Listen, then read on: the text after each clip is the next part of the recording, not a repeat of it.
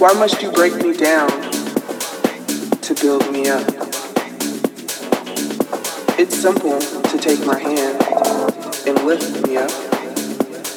Just hold me tight and don't let go.